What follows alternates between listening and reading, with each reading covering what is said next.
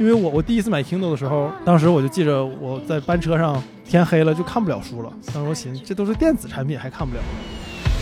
Kindle 在我心中的印象是严格和那个硬件所绑定的，就是它是一个很强烈的亚马逊生态的这个标签。比如说，就是买是在 Amazon 上买，读是在 Kindle 这个硬件上读。你会发现，Kindle 退出中国之后，很多人说这不就是个泡面盖吗？就言外之意，其实就是说，你们这些人今天怀念 Kindle，其实你们也不读书。是啊，首先啊，第一点，Kindle 做泡面盖的的确好使，不信你拿 iPad 泡面，iPad 泡面真的会让那个电池爆的。就不管你从不从事科研工作，大家应该对科技哲学或者说就是偏认识论方面的这些东西要有一些基本的了解，然后你大概脑子里就会有一个图谱啊，比如说什么是可以被认识的，或者一个故事说到什么地步的时候，我们认为这番话算说的暂时告一段落了。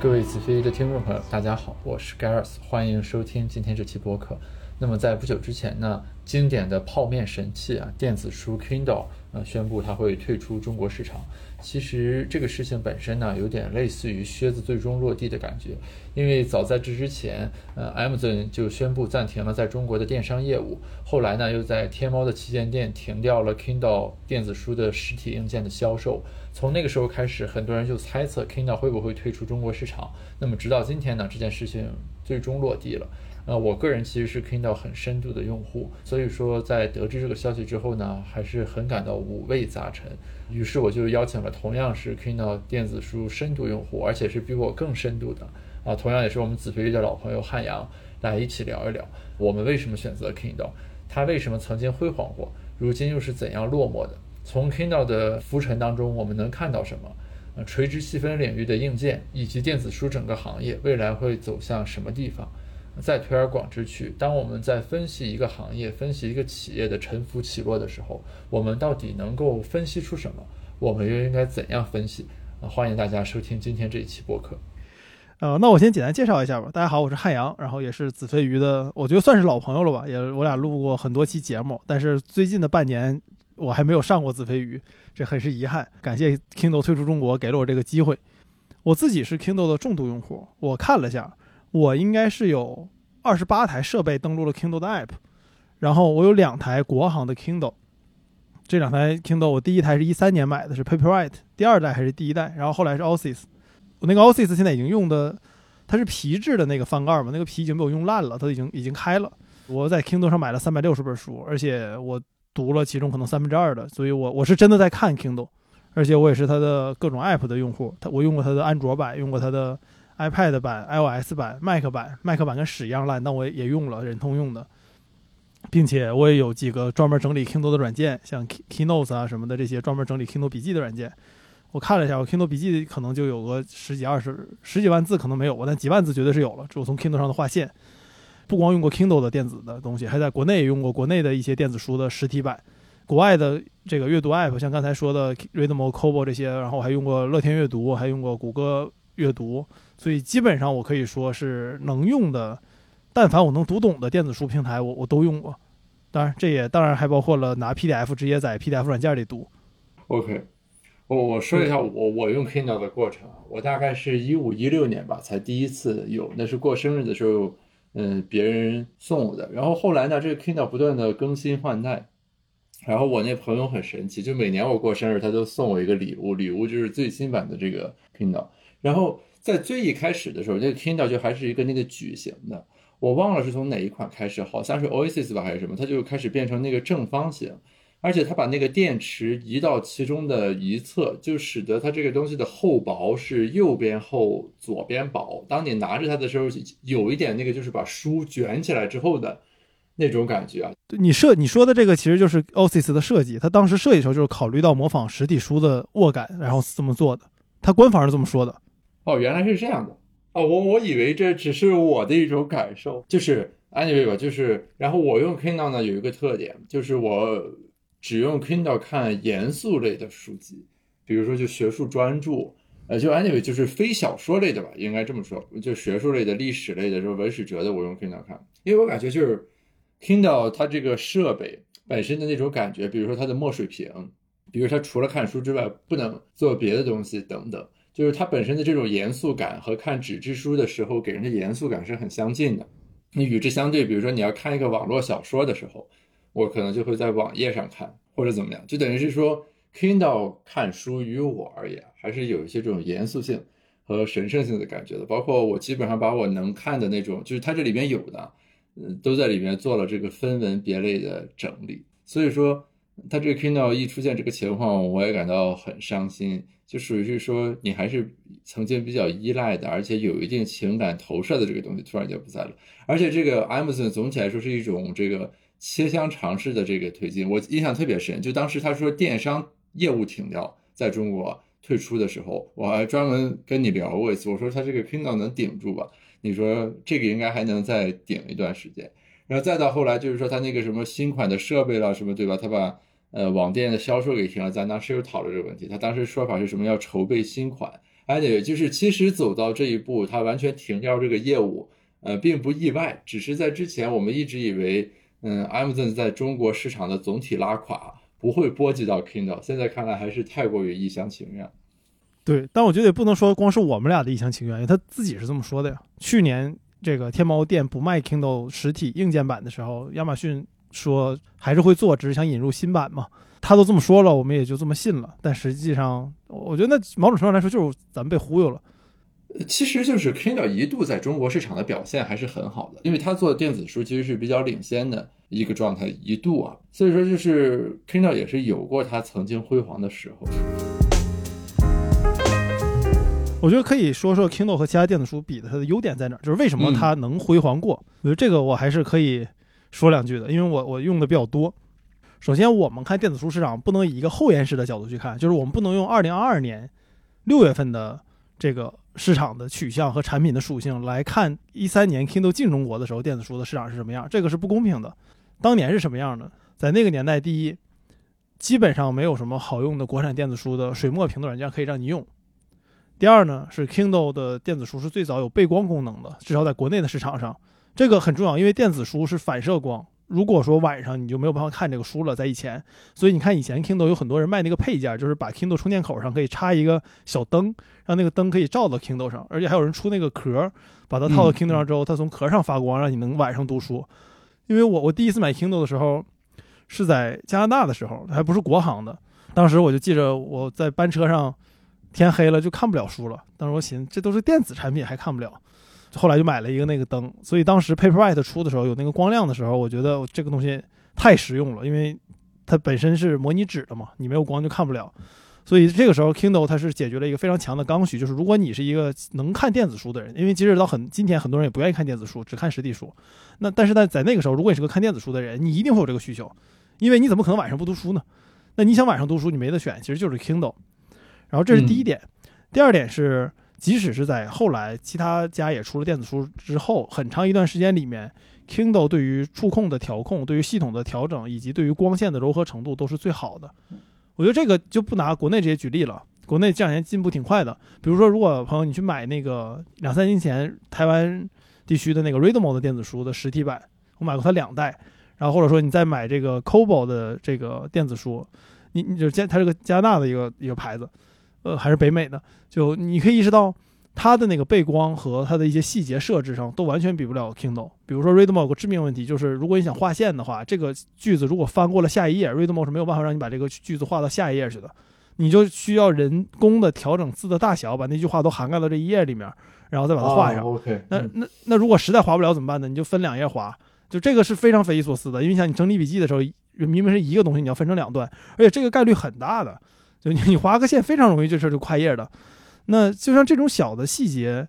真的很重要。而 Kindle 在这些小的细节上，在那个年代做的是最好的。不管是光线你看的时候它的柔和程度，还是说翻页的灵敏度，还是说你划线啊各种记忆啊，包括它那个 X-ray 那种词典的功能，做的的确很好。那所以这个是 Kindle 的电子书它的实这个水墨屏的实体版在当年的优点。那另外一点就是 Kindle 这个 App 做的也不错。但是还是说不能跟国内的比，但是你真放到国际上去比的话，你用 Google Read 和 Kindle 的 App 去比，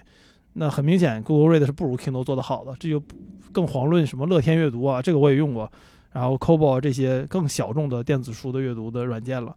那这个是 Kindle 在很长一段时间内它的一个优势，它真的好用。而另外一点就是内容上，Kindle 当然进国内的时候，它的确书在那个年代来看不算少了，你想买的书都有。我记着我在 Kindle 买的第一本书是，他当时送了两本，一个是《人间词话》，一个是冯玉祥的《我所认识的蒋介石》。我在 Kindle 上买的第一本书是《大数据时代：生活、工作与思维的大变革》，史文伯格写的，二零一三年七月三十号。然后是一九八四，然后《逻辑哲学论》，就那个年代你想看的很多书，就我想看的很多书，其实在 Kindle 上是都已经有了。所以，那我与其下盗版还要找，那个时候下盗版更麻烦，不好找。现现在其实有很多很多 C Live 什么可以找，那时候也其实没有现在好找，我觉得。那但是可能那时候我小，我也不太会找，所以我觉得 Kindle 是挺好使的。然后一直保持这个用 Kindle 的习惯，就一直用到现在了。那当然还有一个功能就是 Send to Kindle，就是你可以给 Kindle 的一个邮箱发邮件，它可以自动把东西同步到 Kindle 上面去。对，就是把 PDF 发到一个邮箱地址，然后它就你的 Kindle 只要联网，它就会同步过来。对，这个也是很重要的一个功能，其实。然后再加上 Kindle 不锁区，就是你在各个国家之间切换很方便。还有就是你海淘 Kindle 它也也不贵，其实。Kindle 在那个年代它成功，我觉得是一个必然的。就是那个时候，如果你想选电子书。我我觉得那个时候可以定到二零一八年之前，没有什么特别多可以选的，Kindle 是比较好的选择，或者说是最好的选择，在国内。还有一点，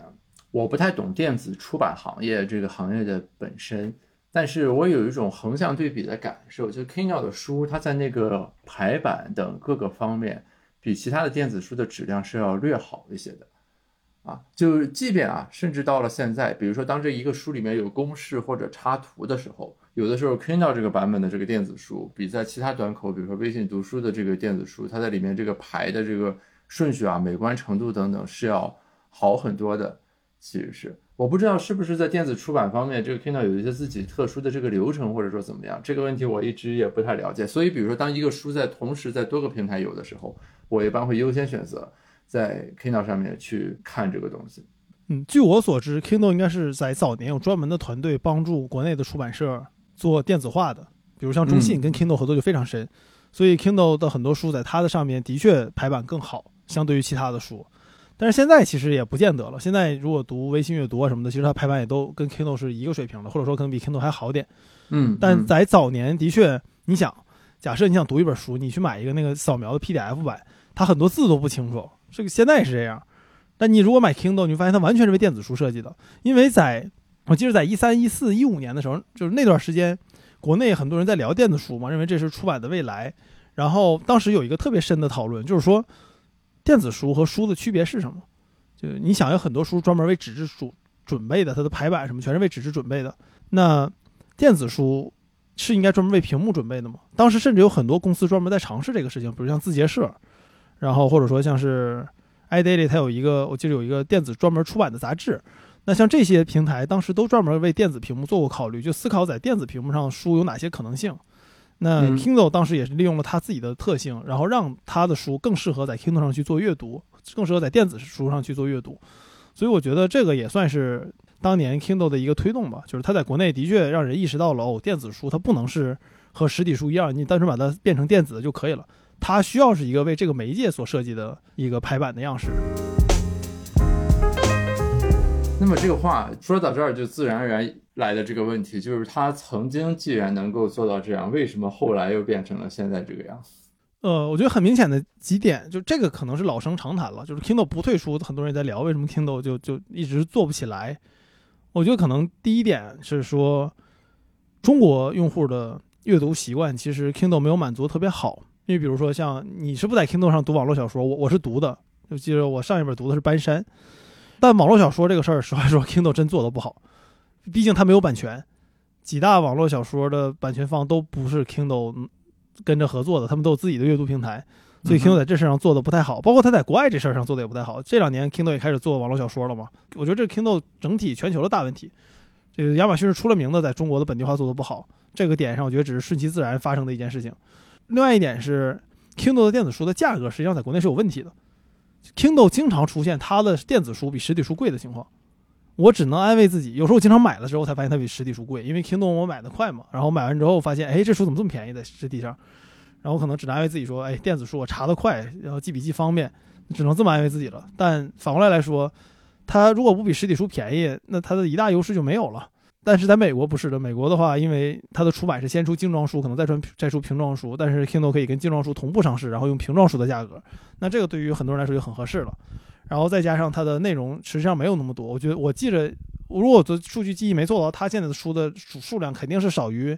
微信阅读的。它这个 Unlimited 的这个阅读的总的书的量也和它在美国的这个 Unlimited 是不能比的。然后再加上美国，它有百分之四十的书来自于自自出版，就是自助出版，这个在国内又没有这个服务，那所以 Kindle 在内容上其实是受限的，不管是内容的数量，还是种类，还是价格上，它其实都是有问题的。我插一句啊，什么是自出版？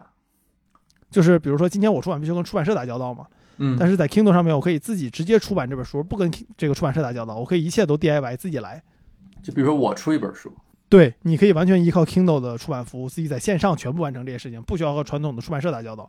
呃，因为我我和海外的出版社打过交道，就是一般的流程是这样，就是你你还有一些文件、一些一些模板需要你填，填完之后发给出版社的编辑们，他看这本书，他们愿不愿意出，愿意出，他给你进一步的联系。就整体流程是一个很复杂，你可以说它是有一些官僚的流程，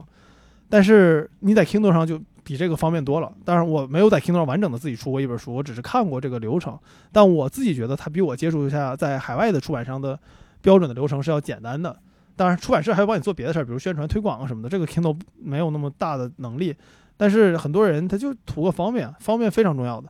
那 Kindle 在这方面的确做得好，应该在美国现在百分之四十的书都是自出版的，但是在中国这百分之四十就没有了。那这个其实是我觉得是一个很大的问题，就是它的数量其实不够，你价格又不占优势，然后亚马逊在国内的确本土化做得又不好，那可能唯一剩下来就是说，很多人因为买了实体版，顺便就用了 Kindle 的 app。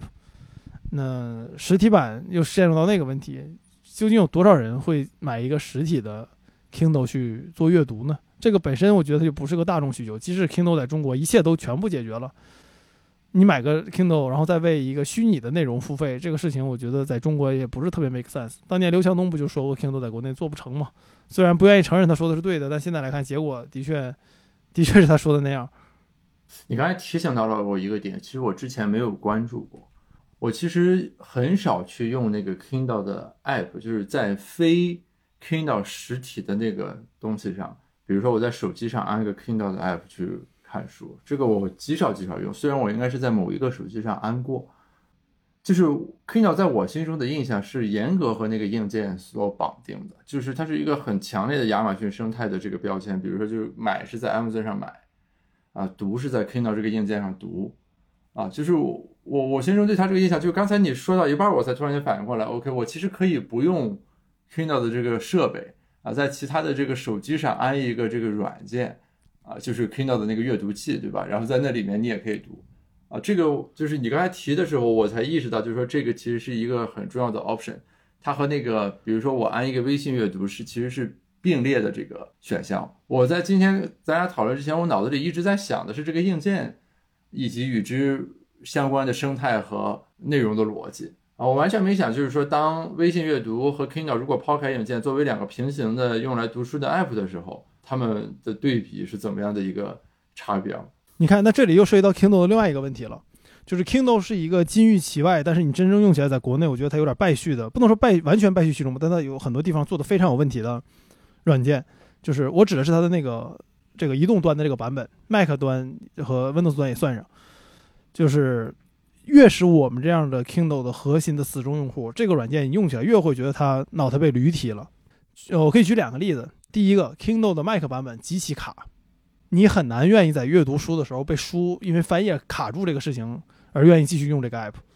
这个对于一个人在做深度阅读的时候是一个非常大的恶心的地方。大家可以自己现在下一个 Mac 版的 Kindle，Windows 版的 Kindle 读一读试一试，非常不好用。这个可能还是小事儿，因为毕竟很少有人真的是去用电脑去读这个书。电脑你可以读 PDF 嘛，更方便一些。那就说它的手机版，Kindle 的所有的移动端的版本有一个非常恶心的问题在大陆，那么就是 Kindle 的在所有的阅这个移动端的笔记，包括你的国内的国行电脑版的笔记，它是没有接口的，就是不能从外部去读取的。那相当于你读了这些书，你的所有笔记，你只能通过最笨的方法，在 Kindle 里面有功能叫发送这个你的划线和笔记到邮件里面，一个一个给它发出去，而不能通过某些在线服务，像这个 Clipping 点 IO 这种服务，直接一次性读取你在 Kindle 上的笔记，然后做做的整理。那一个人越爱读书，他一定越会做划线和做笔记。他做完笔记之后，他会发现，哦，我读了这么多书，这些笔记我是没有办法批量导出去的，我只能用最笨的方法一个一个导，然后还要自己做整理。那我为什么要用它呢？你电子书的优点不就是在于这些事情你应该比纸质书方便吗？但现在我怎么干？我反而现在觉得更方便的方法是我拿高拍仪去扫这个书，读完一本实体书之后，然后直接拿 OCR 去识别那个文字，我都比 Kindle 上弄完之后方便。因为你想，有时候我读一本书，我我一会儿用 iPad 读，一会儿用手机读，然后我一会儿用这个电子书去读，它有一个那个那个同步功能，可以让你的所有的设备同步到同一个进度。当年这个还算是一个先进功能的，现现在来看看，这都是必备功能。那你相当于你这个笔记，如果你在电子书上读的，你就会存到它当它那个本地的文件夹里面有个叫 clipping 点 txt 的一个文件。然后如果你在这个手机和这个 iPad 上读的，它就是存到了它的那个云上。你要发邮件出来，那你这个整理起来你也挺麻烦的。你扫一本书其实也花不了多久的时间，然后你把这个东西拿 OCR 一做，那这样下来你会发现，那我用 Kindle 我读出了纸质书的感觉，在这个事情上面，那意义在哪儿呢？对吧？那它这个方面其实是很恶心这个。核心用户，而反而今天支持 Kindle 的人都是他的核心用户，对吧？那我觉得这些事情很匪夷所思的。还有包括他有一些各种各样的其他小问题，就不吐槽不多吐槽了。就再举个例子，他那个字典，他的字典的词汇量可能还没你的词汇量大呢。是就什么词，可能有些非常简单的词，字典中都不包含这个这个单词的意思。然后你在 Kindle 上读英文书，你想查个词，发现查什么它没有这个意思，你还得再退出去拿软件去查，然后再进来。这些这种体验积少成多，会让你觉得。亚马逊就不想管这事儿，完了，这个就就就就就瞎混了，开始摆烂了。这是 Kindle 给我的到后期的一个很严很严重的感觉。你刚才说的有一个点很有意思啊，就是我们在读电子书的时候，我们有的时候是希望它能有纸质书的感觉，有的时候是希望它不要跟纸质书一样，要有所改进。其实从这个角度上来讲，可能电子书这个市场的这个用户需求啊，本身是一个。有一定挑战性的用户，对，就是既要又要，就你又要像纸质书一样读着。我这可以举一个题外的例子，就是和 Kindle 的毛病没关系，这是基本上所有电子书都有的问题。就是我会发现网上有些人，包括我的朋友们，他会抱怨一个事儿，就是他说吧，这个电子书你有时候不知道这书多厚，你因为你看不见实体那个厚度，所以你不知道这本书大概你要读多久。Kindle 有一个预测阅读的功能，但很多人其实也不看那个功能，它就会预测你这本书会读多久。然后很多人就说：“哎，实体书有一点好，第一是你看这本书多厚，你就知道大概你要读多久了。Kindle 电子书没有这个功能，很多人会真的很多人抱怨这个事儿。然后另外一个事情是，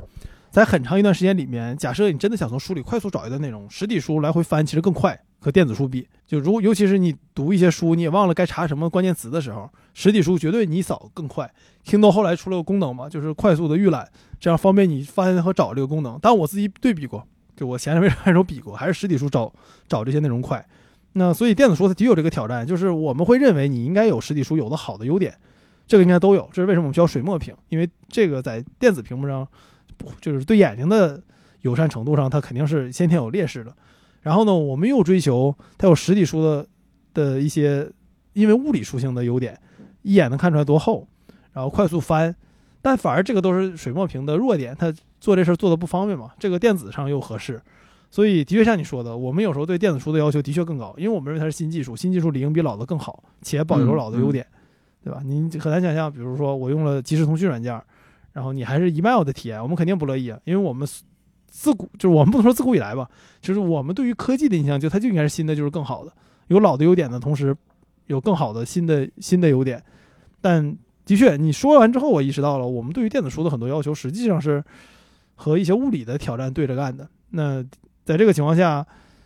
电子书只能做的就是尽可能把自己的优点做得足够好，让我们忽略它和纸质书比的一些缺点。但就像刚才提到的那样，Kindle 的国行版在这个方面非常不幸，它的优点虽然足够好，但是它在缺点上面，它自己反而变相放大了一些。那现在没有办法了，你你就是一个。你就只能让我认为是一个没有好好做的产品。这里有一个潜在的问题啊，就是说我们在咱这个语境下，其实相当长一段时间里面，Kindle 的发展和电子书的发展是近似于等价或者深度绑定的关系。就是我们会讨论的，就是 Kindle 做的好不好。其实当时很多人，比如说会把这个问题和一挂问题绑在一起讨论，什么未来还会不会有纸质书，对吧？是的，这个观察非常敏锐，对吧？但是就是这几年肯定呃就不是这个样子了，所以说就等于是说，Kindle 到底意味着什么？然后它的发展和电子书这个行当的发展从绑定到逐渐这个分离，对吧？这中间变和不变的是什么？这个其实是很有意思的。我自己觉得这个不是，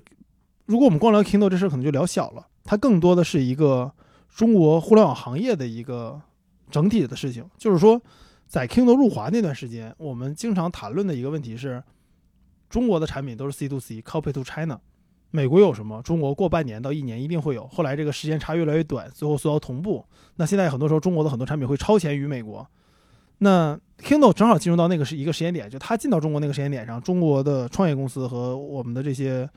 这些用户们会抱怨说，中国没有原创的很多产品，然后会很多东西其实都是在抄国外的东西，或者说不说抄，那也是复制了很多国外的东西。那我们自然会想到说，电子书这个行业，我们其实也是走美国的路，美国走什么路，我们就走美国的老路，它自然代表了电子书行业的发展。但这个话题到现在，我们为什么不再认为 Kindle 代表了电子书了，也不再认为？电子书的未来就一中国一定会和美国一样了，是因为今天你再和一个中国的创业者和一个中国的电子产品的用户去说的时候，他脑中已经不会认为中国的互联网和美国是一样的东西了。我们会认为我们是有很多方面互有优劣的两个市场。那这个市场下，在电子书这个市场下，我们已经默认了我们和美国是不一样的国情，我们有不一样的读者，不一样的读者的喜好，不一样的市场环境，不一样的出版的行业。那所以，我们就不把 Kindle 跟它绑定在一起了。我觉得这个过程不是 Kindle 和中国的电子书行业解绑的过程，是中国和美国在互联网行业逐渐不同的一个过程。在在这个不同的过程前进之中，我们自然而然就会把 Kindle 和电子书这个概念解绑起来，因为我们知道中国会有自己的电子书产业，而这个产业 Kindle 可能做不过中国的这些玩家，那自然它就分开了。但的确，在早期，就像你说的，Kindle 和电子书这个行业息息相关。我们就认为 Kindle 可能它成不成，就是电子书行业成不成。对，呃，与与之相对的。就这个问题，其实两面性，就是一面是说 Kindle，另一面就是关于微信阅读了等等这些东西的这个起来。呃，我们还是先说完这个关于 Kindle 的硬件的一个问题啊。我想再说一句，就是我感觉。嗯，是不是在未来这种单一垂直细分市场，然后功能比较少的硬件会越来越难做下去？那么，依托于智能手机，或者说某一个聚合的硬件端口，然后依托于超级 APP 研发的东西，比如说微信读书这种东西，就会越来越容易做起来。再举个例子啊，比如说我之前一直犹豫要不要买一个东西，就是索尼有一个那个用来看 paper 的墨水屏，啊，就是它看那个 TDF，当时就说非常好玩，而且它和 A4 纸一样大，虽然它比较脆弱，什么容易摔，什么乱七八糟的，我最后也是没有买啊。就这次 Kindle 这个落幕，我有一个感受，就是说可能就是，特别是在中国这个互联网市场里面啊，它的这种聚合性的这个特征和态势还是非常非常的明显。比如说，现在就会经常有人，他们微信读到的书，直接截一个图片，就是微信不是有那个功能嘛，它是打通的，然后分享给我，然后我自然就会打开微信读书，把它这个书加到书架里面去。就在这种情况下，一个比较那种 isolated 的一个硬件，OK，我只服务于一个功能啊，可能留给它的这个生长空间和生存的余地就不是非常的大。所以与之类似，不知道索尼的墨水屏之类的这些电子设备会不会都兔死狐悲啊？这个事情用互联网行业常说的一句话就是“高频打败低频”，就你一个总用的东西，它一定会打败那个你不总用的东西。就不光是 Kindle，比如说 MP3，你能用手机听歌的时候，为什么还要单独拿个 MP3？多麻烦呀！你下意识就会打开手机，或者说更老生常谈一个事情，相机单反相机越来越不行了，即使到今天稍微好转点，没好到哪儿去。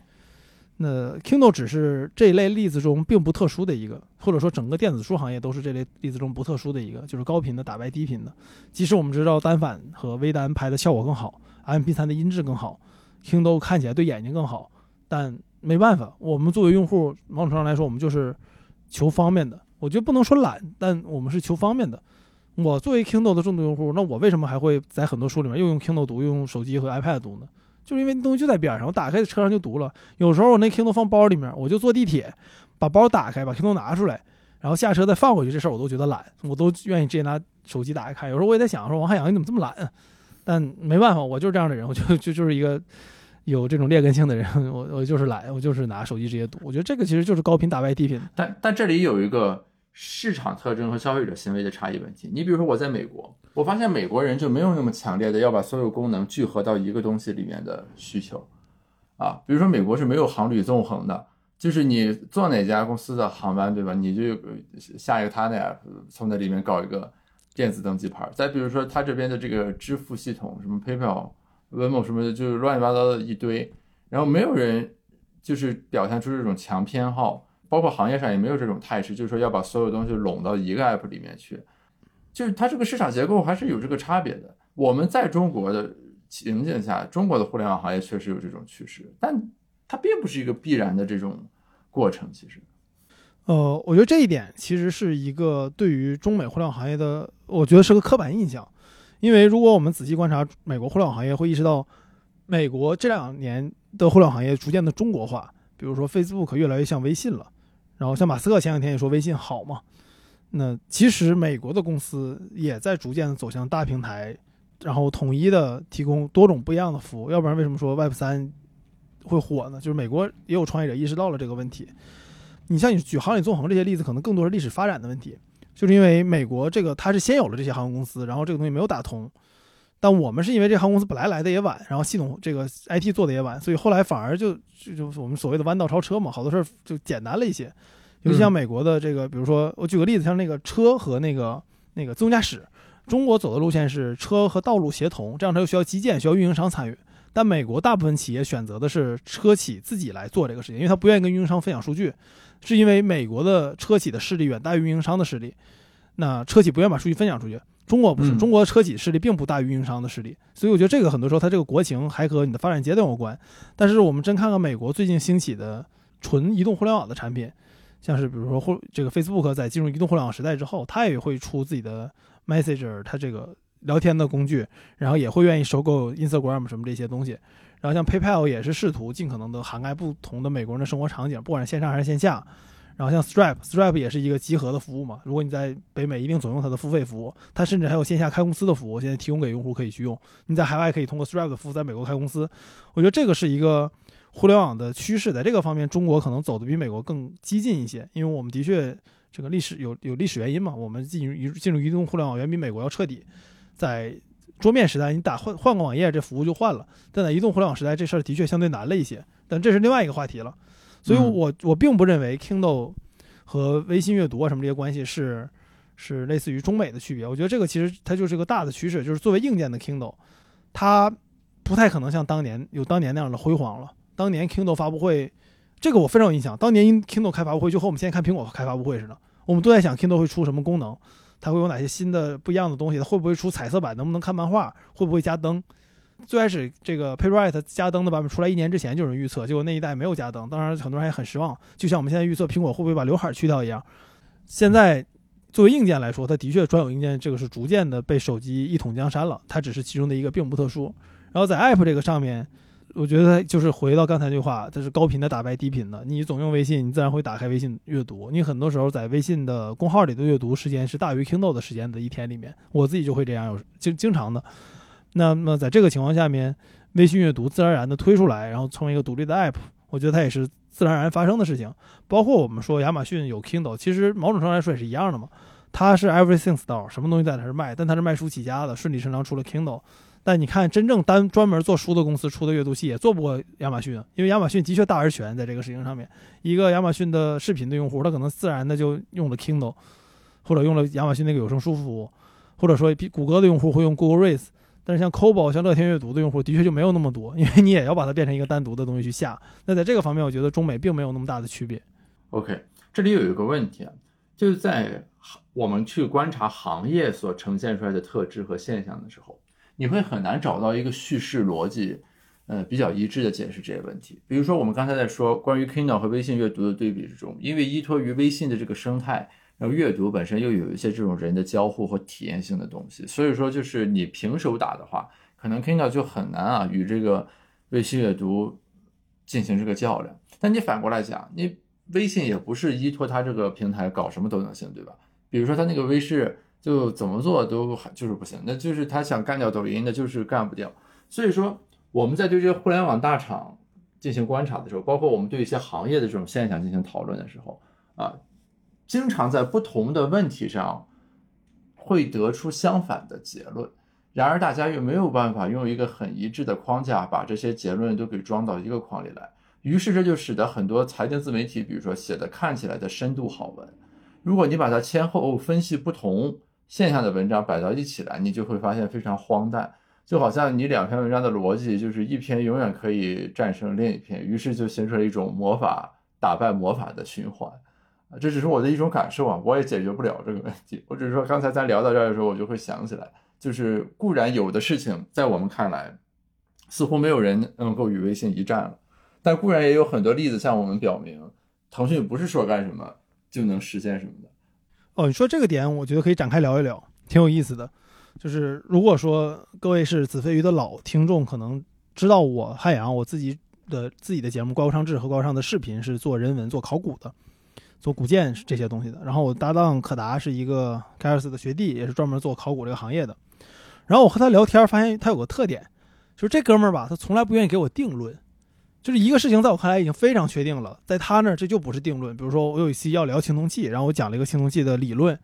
然后他就不让我讲。他说这个事情你不是这个专业的，你讲这个东西可能不全。那我说这个就所有人都这么说呀，为什么不能讲？他说有很多研究，你引用的虽然学术界是公认的，但它比较新，它没有经过历史的验证，可能之后又不认为它是新，这是对的了。然后我就当时就开始刻意观察他作为考古的人去怎么讲他的东西的。那我们就会意识到，考古学在讲一个东西的时候，对于证据的要求，对于论证的要求，对于逻辑的要求，远远大于我们今天财经行业做做这些讨论的要求。因为它毕竟是个学术，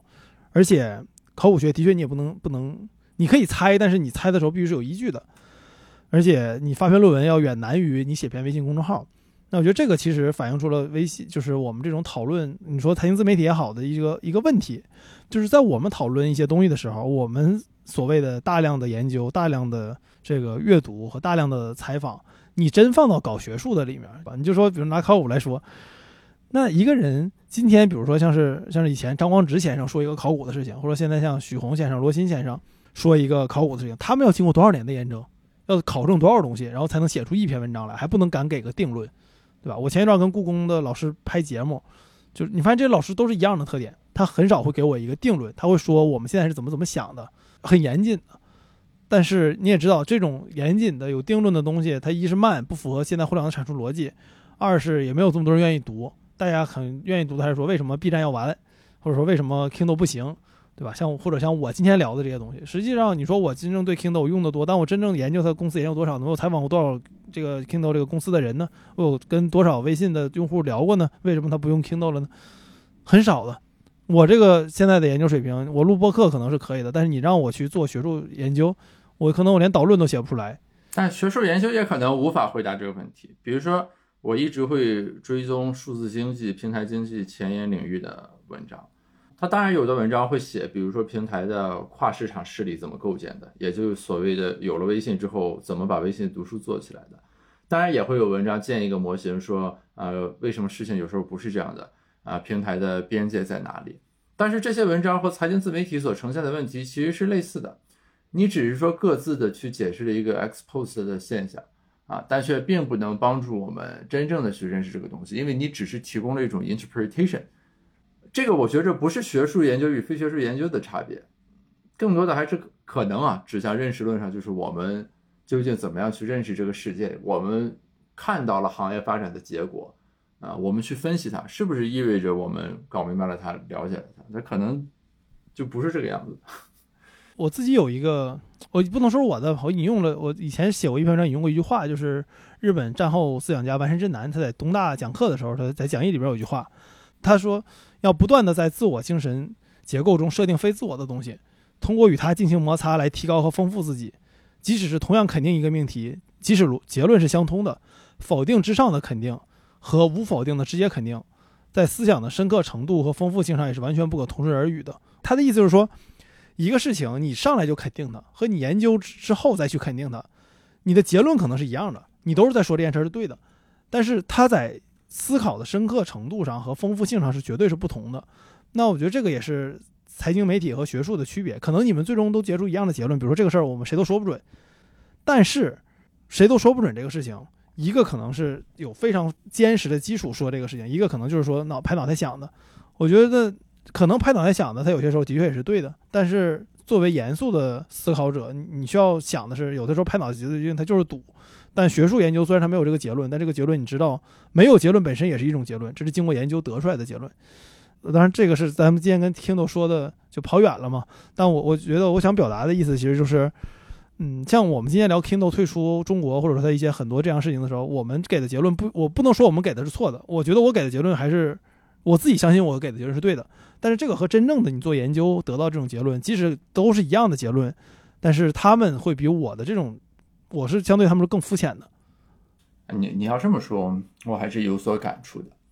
就是说，这就回到经常，嗯，传媒界或者很多网友他会指责，比如说经济学家，说你说了半天什么就约等于什么都没说啊！我不听你这东西，我也知道，当然是比如说什么不吃饭人都是会死的。但是就是你你刚才说的这段话其实是对的，就看起来一个同样的结论，它产生的这个路径是不一样的。你在下面有什么东西支撑着它也是不一样的，所以如果我们单纯是很快餐式的，光去看最后那一句 punch line 的话啊，大家可能就会觉得啊，这不都是些片儿汤话，说来说去都是一样的。但其实就是，呃，他到达这句话所经过的那个分析的过程是不一样的。你这对我写论文很有启发，就是大家到底怎么样把这个过程呈现出来啊，以展现出。我的工作使得我说出了这句话，而不是单纯的，比如说我基于直觉、基于现象啊、基于常识来说这句话。那这个是有道理的。嗯，说既然已经插到题外了，我就可以再补充一下你说的这个事情。就是我我去我去年呃今年我在研究啤酒嘛，我做节目用，然后也研究白酒啊什么的。我自己不是一个爱喝酒的人，所以我当时就想说，这个东西既然这么多人爱喝，肯定研究起来挺有意思的。然后我就就研究。研究过程，我就在想一个事情，就是黄酒这个东西它挺好喝的，然后它有足够的历史底蕴，它有各种不同的讲究，但是为什么今天黄酒就做不到像红酒这样的海外的流行程度呢？然后我就问一些我做酒的朋友，包括开白酒厂的人、专门做酒的人，然后还有各种各样的人，就爱喝酒的人都问。然后你会发现很多人他懂酒的话，他会给一个结论，他说黄酒杂质多，所以它容易上头。是杂质多，你再问他为什么，他说可能酿造工艺不太行。然后有一丰田有一个精益生产中有个原则是问五个为什么，你为了找到一个真正的问题，那你会发现在这个问题上你问不到五个为什么，大家给到第二个为什么的时候，其实就浅尝辄止就到这了，就不会再接着说为什么了。但今天你说做黄酒，你到生产黄酒的产区，所有人都觉得这个事情是一个很容易做的事情，不会有人觉得这事儿难，大家都觉得自己这做的是最好的。但你真遇到这种问题时候，你再深入问这么多为什么，其实是给不出这种答案的。然后我后来有一次跟企鹅吃喝的创始人志伟，我俩聊录节目，在晚点聊里录，我主持另外一档节目，就说他们最近在研究一个事情，就是各种不同的酿造的产地和工艺对于黄酒的影响，而且是要用通过研究论文的这种这种模式去研究这些事情，希望尽可能的把黄酒可以做到标准化，解决这些问题，并且做出不同更多的风味来。那你说这个事情，当时就让我在想啊，这个事儿我们也做了，这是一个古老的工艺，有几百年的历史了。但是真正你说让我们知道为什么我们知道这事儿是可行的，其实我们不知道。很多时候我们知道这事儿好使，但我们不知道它为什么好使。那但是这个东西你是可以用的。不过我们真的想把它继续进一步去做深挖的时候，这种态度就是不行的了。我们没有办法就是让它仅仅以可用的状态变得更好。我们需要知道它为什么可用，好我们要知道它为什么好，不好我们知道它为什么不好，然后才能让它变得更好，或者说不那么不好。当然，我对黄酒就像刚才说的，就像我跟 Kindle 一样，我只是有些粗粗浅的理解。这个如果有专业的朋友知道我说的是错的，可以指出来。我也很好奇这个事情。但我当时从那个事情上得到的感觉，其实就是刚才我和你说的这个感觉，就是一件事情你它是好使，但是你知道它为什么好使和它就是好使这两个玄学的东西是完全不同的概念。包括像混凝土，你严格意义上来说，今天我们人类是不知道混凝土的原理的。严格意义上来说，通过学循循学术理论来说，但是这不妨碍做土木工程的人需要做大量的实验，尝试混凝土在不同环境下的。各种不同的这个这个性能，然后来建出更好的建筑来。结果我朋友他之前在埃及建大坝，然后他说埃及那个那个沙子不行，然后就要用各种实验方法去试什么样的才可以。当然你可能第一次试完你就知道这东西行了，但是你这个做土木的人他不会停到那儿，他不会说这行了就这样了，他会知道小雨想知道这个行，那我再调调能不能更行或者能不能更不行。我觉得这种态度是我们要的，而不是说这大坝它今天建到这儿了，它这个能用，那那就这样吧，再也不去研究了。那这个不是做学术的态度，也不是我们做技术行业的从业者，或者说你广义上任何行业的从业者，你想推动你的行业往前走，你都不能是这个态度。但如果你对自己的行业不是太这个态度，那你应该也对其他行业的研究者们有一些高点的要求。我觉得这是没有错的。就像我们今年读财经自媒体的时候，我们应该对他有更高的要求。就你你你是你说的结论可能是对的，但为什么是对的？我需要知道这些事情。只有知道这些事情之后，我才能更好的思考这个问题，而不是单纯的认为它结论看着是对的，那就那就是对的了。但这个可能也是很难的要求，毕竟你一天要写出一篇文章来，和一年写一篇的要求也是不同的。这个其实牵扯到一个科学的方法和认识论的问题。这个就这学期吧，应该是北大光华给大一的学生应该是新开了一门课啊，就叫科学方法与认识论，就是讲比如说啊因果关系到底是不是可以被知道的。然后，比如说政委是怎么样一种思路，当代科学的基本原则是什么等等这个东西，我最近是有很真切的感受啊，就是我觉着，就不管你从不从事科研工作，大家应该对科技哲学或者说就是偏认识论方面的这些东西要有一些基本的了解，然后你大概脑子里就会有一个图谱啊，比如说什么是可以被认识的，或者。一个故事说到什么地步的时候，我们认为这番话算说的暂时告一段落了，等等等等，这个其实是不容易的啊，因为你不具备这样的一些知识基础，在很多讨论里面，人就会容易走向就是要不就是说了等于没说啊，要么就是总是感觉自己在说些新的东西，其实底层有没有那种支撑，就在表达和评价别人的表达的时候，都会陷入到怪圈里面去。就现在其实也远远还没有到所谓呃微信读书一统天下的这个地步，对吧？一方面是比如说关于这个呃网络文学作品的这些付费订阅什么的，依然还是有很多端口和媒介，对吧？另一方面就单纯比如说就这个图书市场等等相关的，咱别的不说，你就拿个电商举例，这当当也还没黄嘛，对吧？还是很能战斗的。所以说就是综合这些东西，如果我们来看，给定我们现在这一步。看到了 Kindle 的在中国市场的结局和下场。那么，关于中国的电子读书之后会有怎么样的一些可能，或者我们能看得到什么啊？这是我最后想聊的问题。我觉得这是一个关于时间的问题，它不是一个关于电子书的问题。呃，什么意思呢？就是说。我们一天的时间是有限的，我们很多很多互联网从业者会说这是注意力经济，就是你能吸引人多大的注意力，其实就是你能占据多少别人的多少时间。那你看以前，比如说我在加拿大上学的时候，就是地铁上人都读书，为什么？因为没有信号，就很长一段时间内多伦多地铁是没有信号的。但你在地铁上，你就是读书嘛，它占据你的时间。那现在这些没有信号的问题解决了，或者说在国内的地铁就没有这个问题，那么你的手机能上网，你有很多事儿可以干，这个时间你要用来干什么？当时，如果我们把时间拨回十年前，我们说电子书的一个优点是它可以碎片化的阅读。那时候微信公号、公众号什么的还没有那么火嘛，我们就说电子书的优点是你可以随时拿出来，随时就能读。这个碎片化的时间可以被电子书填满，而你真正读纸质书，这这个时间可能就就你上个厕所，或者说你坐个电梯的的三十秒的时间，你不可能拿出一个纸质书来看。但是现在来看，我们很我我觉得很明显就意识到。这个碎片时间，我们是拿短视频占据的，是拿社交网站占据的，而不是拿电子书占据的。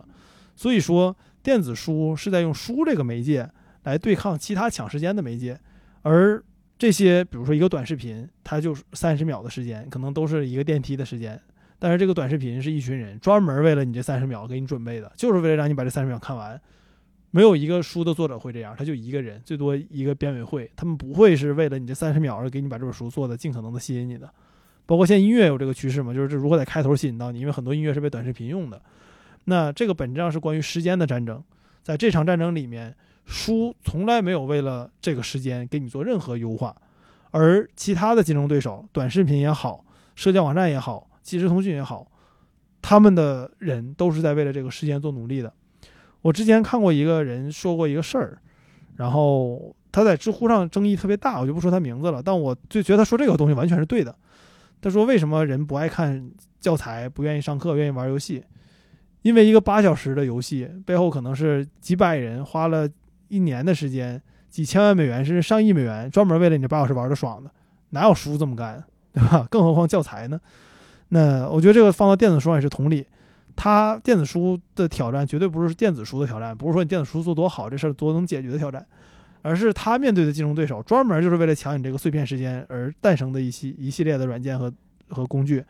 那么电子书在对抗的不是说这个人愿不愿意读这个书，而是说愿意读书的人他也会愿意看别的事情。那这个情况下，他在这里面有没有优势呢？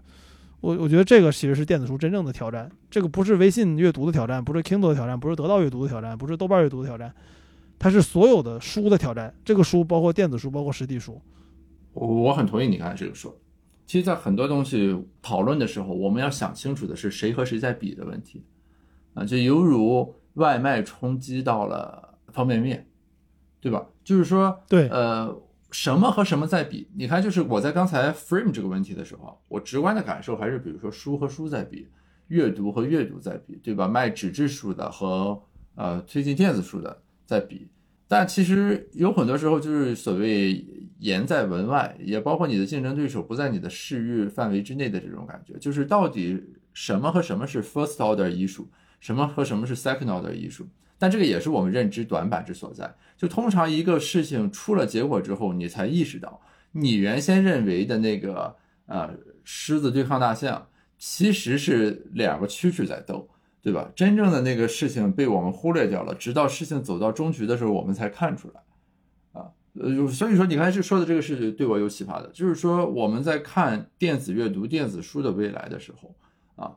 不是说就着这个细分市场比最后的王者是谁，我们去预测谁会胜出啊？更重要的是，你 first order 艺术是要看就是呃书是什么，阅读是什么，他们的争夺项是什么？那当然有可能对吧？整个阅读黄了，虽然这个就是很极端的情况啊。就从这个意义上讲，对吧？可能抖音是微信读书的主要竞争对手，或者说就是对于人的注意力的争夺。我们到底应该用一个什么样的框架去分析它？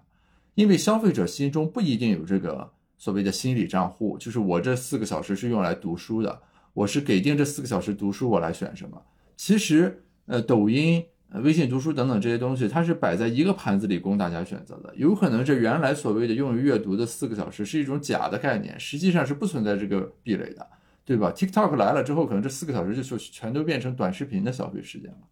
对。我觉得可以做个比喻，就是电子书和实体书打了半天，发现自己其实是难兄难弟，就是一荣俱荣、一损俱损的事情。在这个场场合下，我觉得其实电子书的挑战和电子书的未来，其实它是屏幕的未来，而屏幕的未来可不止电子书这一个东西的事情。嗯，不过说到最后，我还想插另外一个话题，就是就是最后想说的一个话题，就是你会发现 Kindle 退出中国之后，很多人说这不就是个泡面盖吗？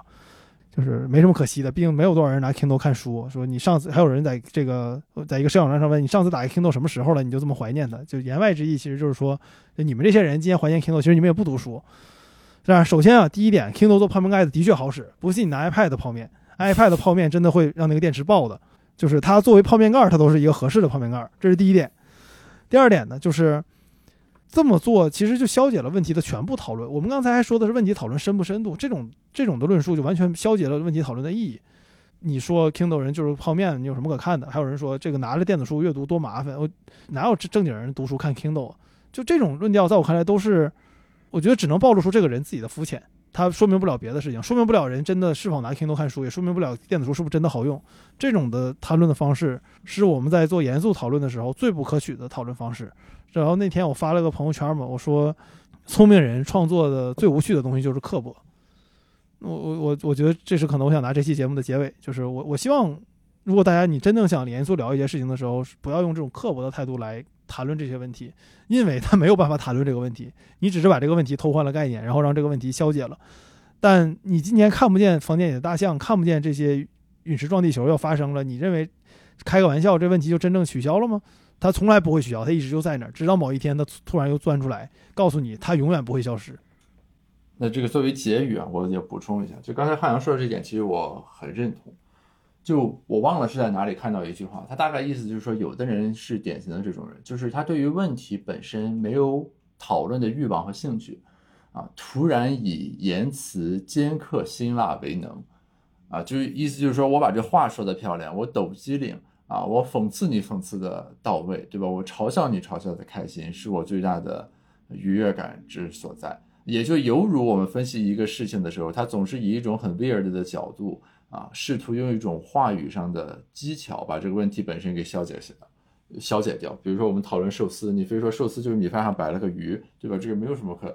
讨论的啊。于是这个就是寿司，比如说它和日本餐饮文化的这个东西啊，就被他这种抖机灵式的表达给消解掉了。我觉得这是很重要的一点，就是我们在讨论一个问题，我们在观察一个现象的时候，本身是源于对这个问题和现象的兴趣作为讨论的出发点和目的，而不是在于在这个过程里面我要显示出我的理性高着你们一等，我把你们踩在下面来聊。比如说你们在这聊坑道，我来一句，你看对吧？就是用来泡面的，你们有什么可聊的？你如果从这个角度出发，对吧？那我们今天这一个播客所聊的内容，就都在那一句话里面被消解掉了。但其实不是这样的。但归根结底来说，这个取决于每一个人自己在看问题时最初的那个起手式。你想从什么角度去出发啊？那现在微博上，包括朋友圈，其实是越来越多的人会喜欢用一种看起来简单粗暴、揶揄别人的方式。但实际上，你除了在这里面收获到抖机灵的那个乐趣之外，就失去了参与到这个思考当中所能得到的这个东西，但但这个是每个人的选择了。就从这个角度来说，我们也不能该有，我们不应该有叫什么分别心，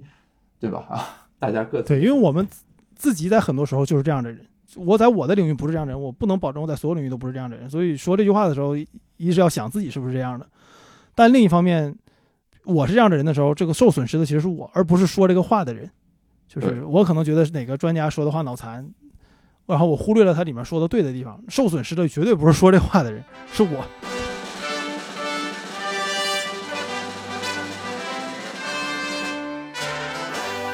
这本来就是一期很冒犯的节目，因为聊 Kindle 这个事情，它就默认在中文语境内带有了某种的优越感，具体是哪种优越感，我我就见仁见智了。这个我要澄清一下，这是王汉阳同志的优越感，我可没有认为我有优越感，我只是认为我用 Kindle 是一种很固执的选择，是我没有与时俱进的象征啊！大家如果想喷优越感的话，不要误伤了我。喷我，喷我。